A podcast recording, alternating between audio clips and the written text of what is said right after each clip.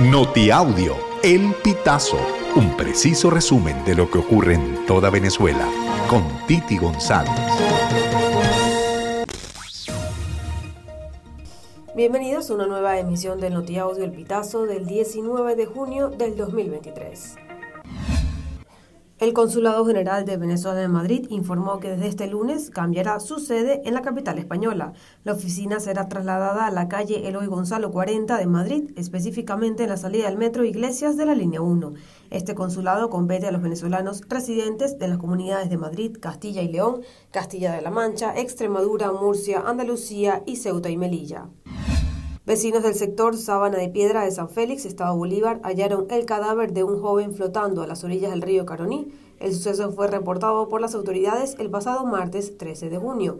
La víctima fue identificada como Adolfo Martín Vargas Hernández, de 27 años, quien había sido reportado como desaparecido desde el sábado 10 de junio.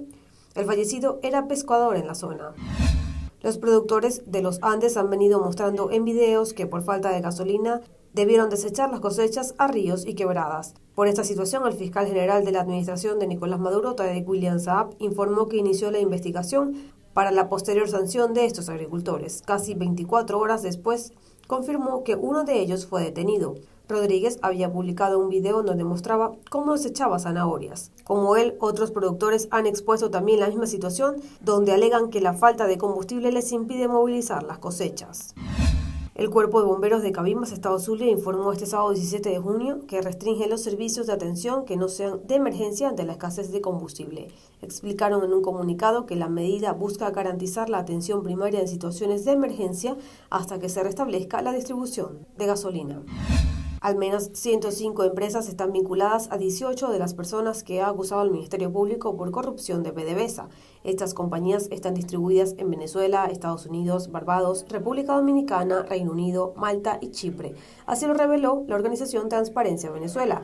De acuerdo con la investigación de Transparencia Venezuela, la gama de servicios que ofrecen estas empresas son inagotables. Entre ellos destacan suministro de alimentos, venta de artículos de belleza o equipos quirúrgicos, recolección de desechos sólidos, suministro de software, administrativos y la dotación de equipos para la industria petrolera y comercialización de crudo.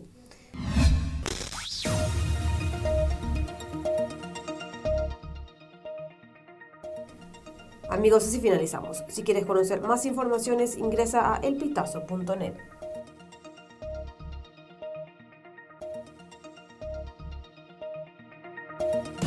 Estas informaciones puedes ampliarlas en nuestra página web elpitazo.net. También recibimos tus denuncias vía SMS o WhatsApp a través del 0414 230 2934.